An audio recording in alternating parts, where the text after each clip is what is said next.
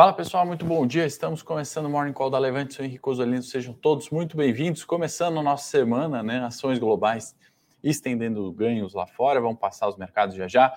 Antes de dar um bom dia, vamos falar de reunião extraordinária na Petrobras, provavelmente decidindo ali, né? Votando a favor do novo presidente e também algumas questões aí envolvendo o G7 e mercado internacional. Bom dia, Maurício. Bom dia, Carlos. Bom dia, Miqueias, Newton. Todos sejam muito bem-vindos. Cláudio, Hamilton, Marcos, todos bem-vindos aí. Vamos começar então pela semana, né? Índice Xangai que fechou no terreno positivo, 0,77 no positivo, Nikkei também no positivo, 1,09%, S&P depois de um ganho significativo na última sexta-feira, né, subindo 0,45, petróleo eh, WTI o Brent, né, subindo, porém não tão intensamente, 0,14, apesar de um rally nas commodities, né, na última semana, inclusive acho que para essa abertura de semana, né, commodities continuam aí seu ciclo de alta, petróleo, Brent WTI é, subindo, mas não de forma tão intensa, né, após algumas perdas da última semana. O DXY, né, acaba se enfraquecendo ali frente às principais moedas, ou as moedas fortes, né, seis moedas essa sexta DXY, então mostra aí um enfraquecimento do dólar, talvez mostrando um apetite ao risco nessa semana, talvez repique de preços em alguns índices. Vamos falar também do gráfico do Ibovespa já já, mas DXY perdendo aí frente às moedas fortes, né? E em dólar, eh, perdão, e em euro, uh, entre outras, tá? Que mais a gente tem para falar nessa semana de importante, né? além do rebalanceamento é, semestral e trimestral, né, fechando aí os seis primeiros meses, então algumas movimentações, obviamente, em ações, né, sempre reajustando ali portfólios, alguns movimentos, alguns ativos ali destravando, outros definindo tendência, né, sempre com essas mudanças de posições, né, de rebalanceamento de carteiras em grandes fundos, eh, grandes players, investidores internacionais, etc., né, a cada três meses, um rebalanceamento trimestral, fechamento de mês e semestre. Né? Então, uma semana bastante importante. Eu tenho colocado em relatórios ali né, nas minhas carteiras sobre um período né, de definição de tendência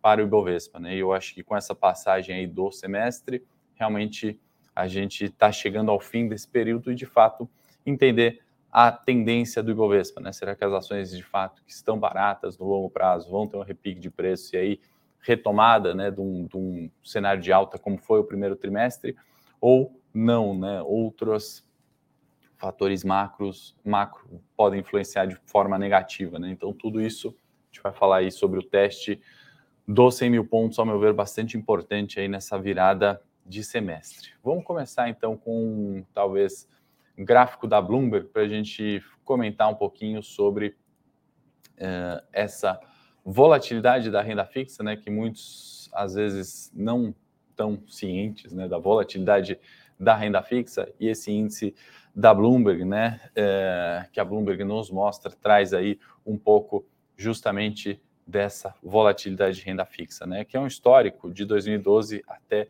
2022, né, última semana, onde a linha laranja é a média do período, né, então a gente está vendo ali algo próximo de 50, né, nessa medida de volatilidade, né, um VIX, uh, que é um índice de volatilidade de opções, né, muito conhecido, conhecido como índice do medo, que a gente volta e meia atrás aqui no Morning Call, esse seria um VIX uh, de bonds, né, então volatilidade histórica da renda fixa americana, né, a gente está vendo sempre alguma coisa em torno da média, né, alguns picos aqui em 2013, 2020 pré-pandemia, né, um, um, movimentos semelhantes também em 2015, né, não foi só o cenário local que teve algumas, alguns fatores que trouxeram volatilidade além da média, porém, né, via de regra, renda fixa relativamente estabilizada numa média aqui, nesse indicador em 50, né, atualmente a gente está em 100, tá, praticamente o dobro da média,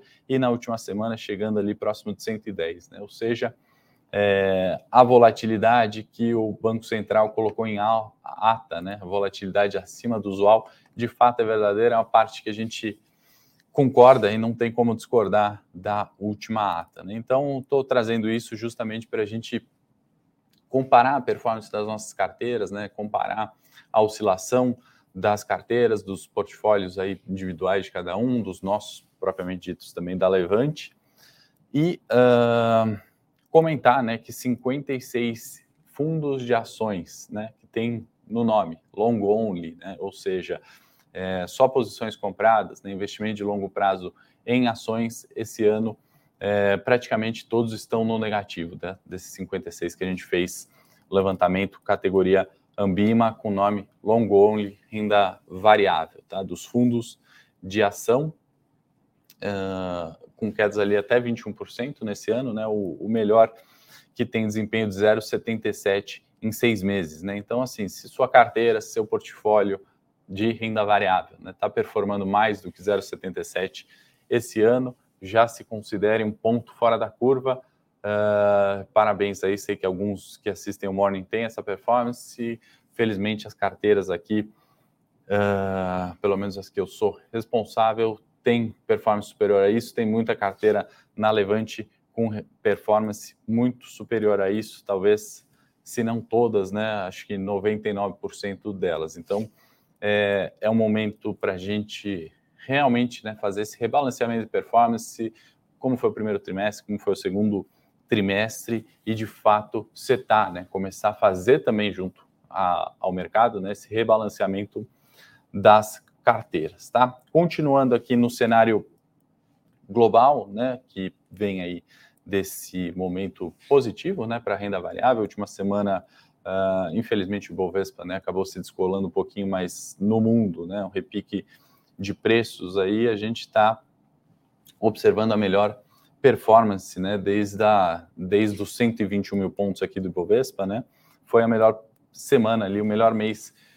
de performance nas bolsas ali, né, se a gente considerar uma média desses, uh, desses índices globais, tá? Então, ações se recuperando e uh, atenção aí no rebalanceamento das carteiras que vão trazer um pouco mais de volatilidade, né? Por isso o primeiro gráfico que a gente mostrou tende a se acelerar, né? A gente está vendo os juros aqui T-Bond de 30 anos e a T-Note de 10 anos nas máximas do, do dia, né? Então 3.31 o juro americano de 30 anos né, e 3,17 o de 10 anos. Né?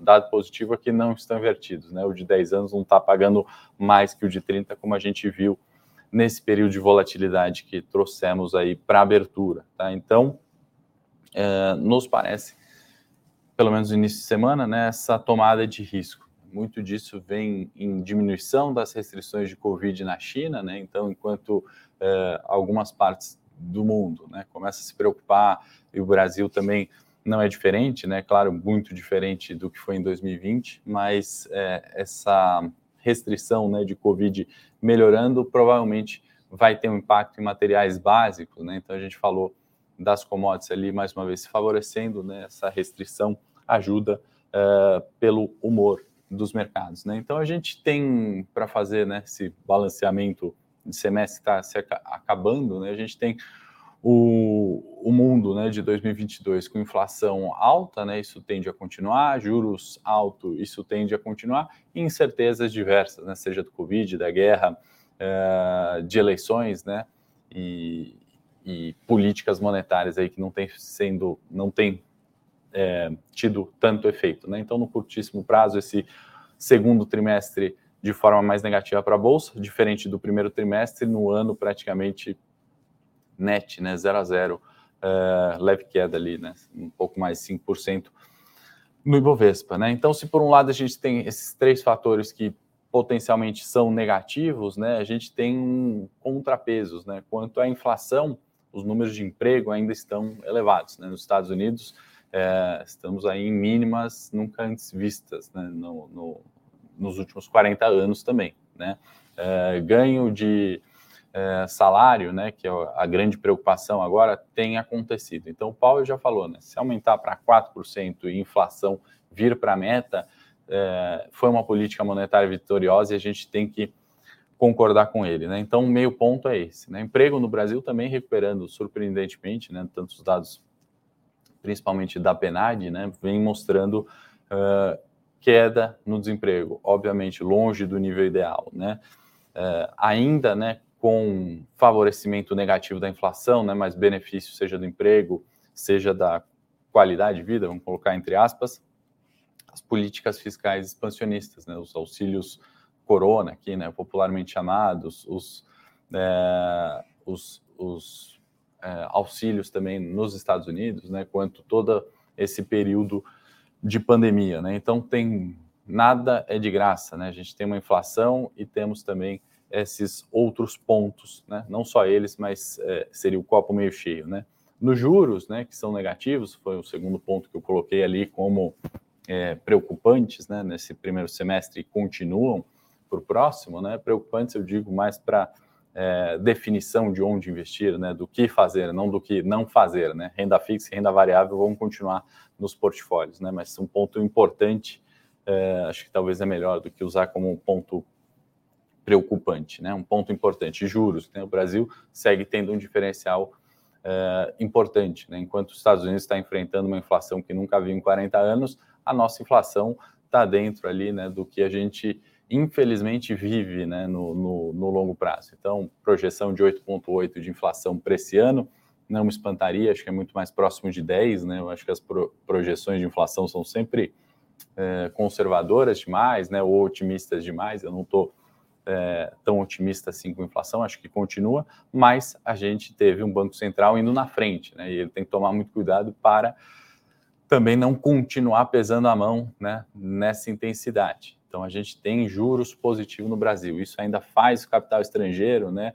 Ou outros investimentos que entendem é, o risco de um país emergente, como o Brasil e tantos outros, é, capitanearem né, esses recursos. Né? Então, a gente está falando de uma Selic subindo, né, não me espantaria 14% nesse ano com uma inflação de 10%, né, vamos colocar aqui um, um, um palpite bem aberto, assim, mas só para a gente ter essa ideia de tendência do que a gente está falando, a gente ainda tem juros positivos, né, enquanto as economias desenvolvidas com juros negativos ainda, outros emergentes como Rússia, né, têm sofrido banimentos e, e, enfim, né, e toda preocupação, né, e bloqueios de sistema SWIFT, etc., tem deixado o investimento no país, é, que também é grande exportador de commodities no geral, petróleo, energia, é, e tinha né, uma taxa de juros competitiva nesse risco de emergente juntamente com o Brasil, obviamente já ficou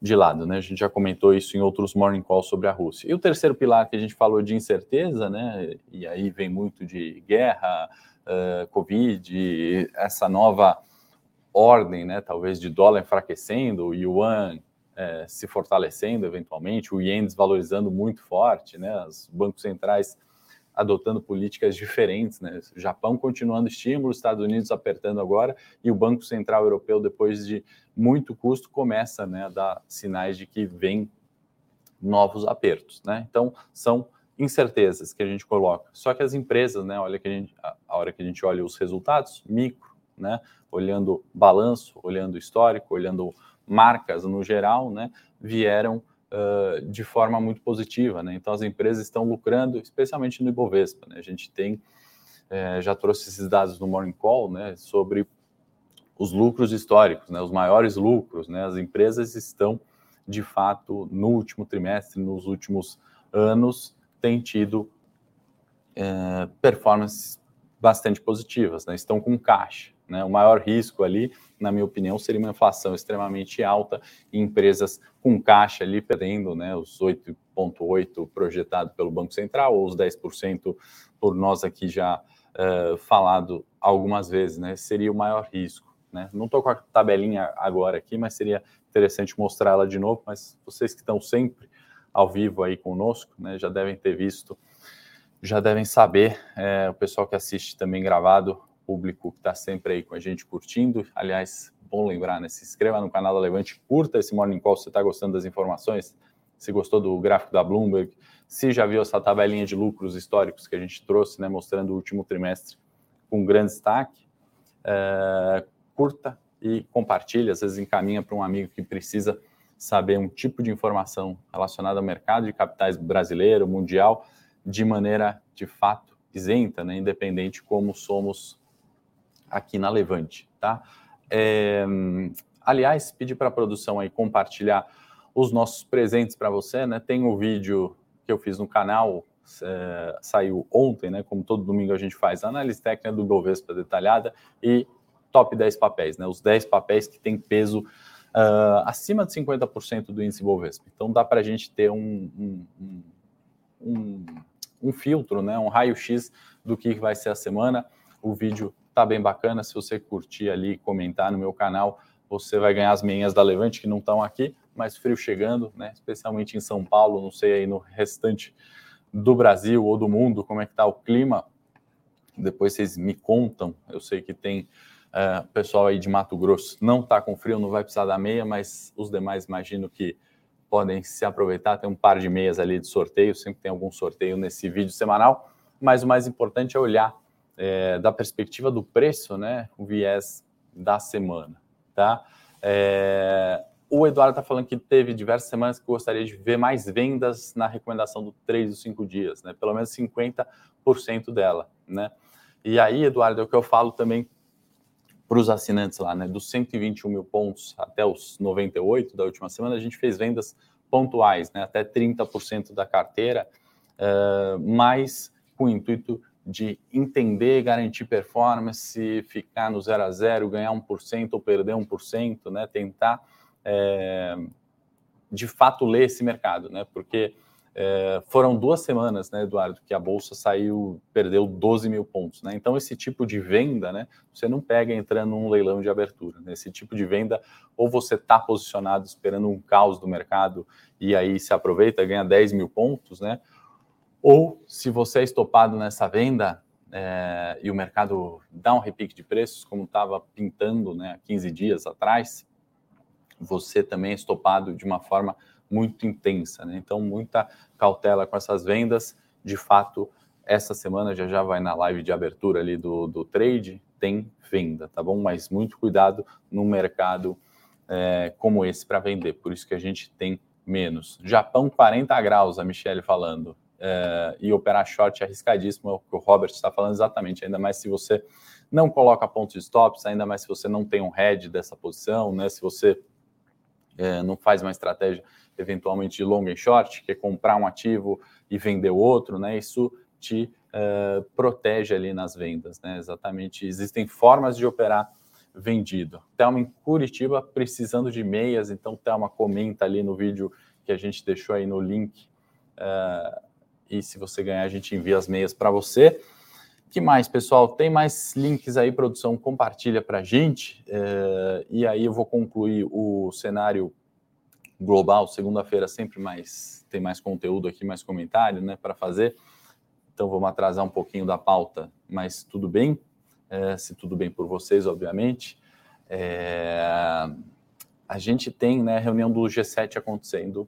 É, e todos ali, obviamente, falaram muito do tema Ucrânia e Rússia, né, e vão continuar suportes, né? A Ucrânia não importa o quanto for, né? Então temos aí o G7 de fato, né, se posicionando contra a Rússia ali nessa questão de guerra. Acho que é o principal. Continua a reunião hoje, né? Tem mais reuniões hoje e uh, Canadá, Estados Unidos, uh, Reino Unido e Japão, né? Esses quatro países do G7 baniram, né, a importação de ouro vindo da Rússia durante o período da, da conferência aí do G7. Então, de fato, é, medidas duras ali, né? A gente vê o ouro se fortalecendo muito em virtude desse banimento, né, de Estados Unidos, Reino Unido, Japão e Canadá, pelo menos durante esse período da conferência do G7. A produção compartilhou também, né, um relatório gratuito, né, gratuito, perdão, falando do governo, né, recebendo 15 vezes mais dos acionistas da Petro. É muito legal ver esse relatório que a gente elaborou e também está de forma gratuita. É só clicar no link, deixar seu melhor e-mail, você vai receber esse relatório, porque muitas vezes a gente vê o governo criticando a Petro, né? Os governos, né? não esse atual, todos, né? E isso é um tiro no próprio pé, né? A receita ali, né? Um gasto de pandemia foi muito próximo do lucro de um ano de Petrobras, né? Então a gente tem que, de fato, entender né? É evidente que eu quero pagar menos na gasolina, mas a gente tem que entender o que é, o lucro da estatal proporciona, né? Ainda mais se fosse melhor investido, como sempre, né? Aquele clichê dos investimentos, de impostos, etc. Né? E não só lucro, né? Estamos falando também de imposto direto na gasolina. E aí pegar essa deixa para falar sobre é, cenário local, tem reunião na Petro, como a gente já fez essa abertura, de fato, acho que sem problemas, né? Vamos colocar entre aspas na, no novo presidente assumindo a companhia, Petro por fundamento e comparando com pares descontadas o valor da ação. Por outro lado, né, tem esse prêmio de risco político que a gente nunca sabe até onde pode ir. Né? Então é um pouco do que a gente está vendo em volatilidade da Petrobras. No lado de governo, né, Bolsonaro dizendo ali, né, nas suas é, nos seus comunicados que vai suspender o aumento da PF é, da Polícia Federal, né, e da Polícia Federal Rodoviária também. Estava muito em vigor, muito muito quente esse tema o ano inteiro, né? Acho que tinha perdido um pouco de força. Inclusive, eu acho que pô, até por uma questão legal, não sei se poderia dar esse aumento agora ou não. Enfim, não sou especialista em política nem em lei de aumento ali dos, dos estados, mas agora tira isso, né, da frente. Não tem mais aumento eventualmente toda aquela questão que a gente discutiu muito no Morning, né, esse, esse semestre, que era aumenta o salário da PF, vai causar um desconforto nos professores, vai causar um desconforto nos caminhoneiros, vai causar. Então, esses aumentos, né, preferências é, de classes, geralmente são ruins para o governo, tiraram isso agora da pauta. Então, um fato negativo a menos, pelo menos no curto prazo. O gringo, para atualizar, né, o capital estrangeiro gringo, 450 milhões de saída, né, dados da B3 sempre defasados, né, são D-2, então estou falando de quinta-feira, é o último dado disponível. Então, na quinta saíram 450 milhões, estou arredondando o número aqui para a gente ficar mais fácil né, de, de guardar. No mês ainda é positivo, né, 1,3 é, bi no mês, 52,7 bi no ano. Né? Então, uh, o gringo ainda está aqui, né? O saldo ainda é bastante importante. A produção colocou também um novo é, material que a gente fez sobre desmistificar o swing trade, né? A estratégia que tem é, o intuito de buscar ganhos na bolsa, né? E não estando posicionado, como eu falei, dos fundos long only, né? Que compraram as ações, estão compradas, comprado apenas nas ações, esperando uma alta, né? Esses fundos, 56 que a gente levantou, praticamente todos perdem, né? O, a maior perda é de 21% nos seis meses e o, aquele que ganha, né? O, o maior alta é 0,77, ou seja, pior que a poupança, né? Se a gente colocar o risco que está correndo ali em seis meses, tá? Então, vale a pena também conhecer essa estratégia de swing trade, para quem nunca ouviu falar, baixo mais um relatório gratuito aí, então tem três conteúdos, conteúdos, né? Swing Trade no seu e-mail, long, é, Swing Trade, é, o vídeo né, de análise técnica da semana com meia da Levante para você e um relatório especial sobre Petrobras, né, que pagou 15 vezes a mais para o governo do que pro minoritário. Vamos colocar o gráfico do Ibovespa agora, é, para a gente também não estender tanto assim o nosso uh, morning call, e aí a gente tem aquele período né, da última semana. Quem acompanha aqui há mais tempo já sabe onde a gente está, né? Quem não pode ver o vídeo de análise técnica semanal vai ter uma ideia melhor. E, ao meu ver, isso aqui é o teste dos 100 mil pontos da última semana, né? Que teve uma segunda-feira bastante negativa, três dias praticamente de 0 a 0, né? Fechamentos e aberturas no mesmo nível de preço, é o que esses candlesticks pequenininhos nos mostram, né? O pavio é, oscilando muito em torno do preço de abertura e fechamento, que praticamente todos os dias foram iguais, né? Por isso esse corpo real do candle pequenininho, né? E aí na sexta-feira, né, um fechamento levemente positivo, recuperando um pouco das perdas, né, tirando um pouco daquela preocupação com o lado fiscal, né? Então nosso descolamento se deu na quinta-feira, uma preocupação muito mais fiscal, local,